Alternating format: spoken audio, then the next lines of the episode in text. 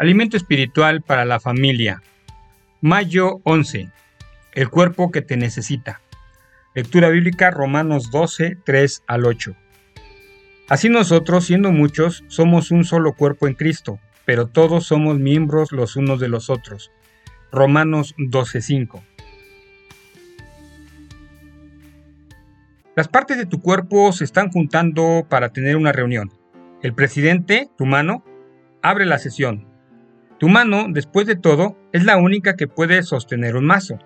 Para sorpresa de todos, como primeros asuntos en la agenda, los dedos grandes de tus pies pasan al frente.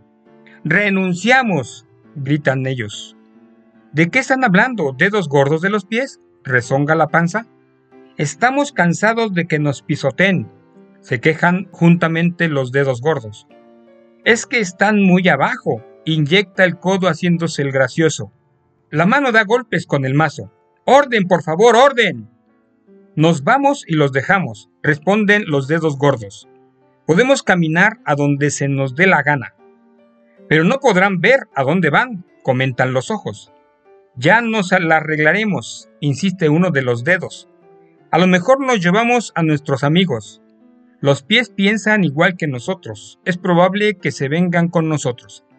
El ceño se frunce y luego habla la boca. Quizá puedan arreglárselas sin nosotros, dedos gordos de los pies, pero nosotros no podemos arreglárnoslas sin ustedes. Contamos con ustedes para mantener el equilibrio.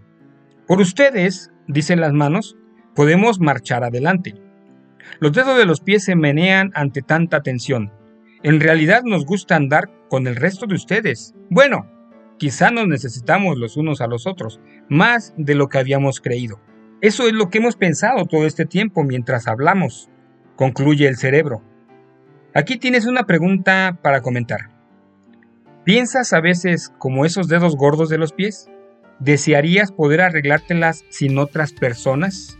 ¿Quisieras estar solo por tu cuenta? Los cantantes folclóricos Art Garfunkel y Paul Simon cantan el famoso canto de Simon cuya letra expresa que quiere vivir la vida sin la ayuda de otros. Soy una roca, cantan, soy una isla. A muchos nos gustaría cantar lo mismo cuando estamos resentidos con el mundo, pero un poeta del siglo XVII escribió otras palabras que se acercan más a la verdad. Ningún ser humano es una isla. Por más que te esfuerces, no puedes arreglártelas solo en la vida. Después de todo, hasta Jesús quería la compañía amistad y la oración con sus pares.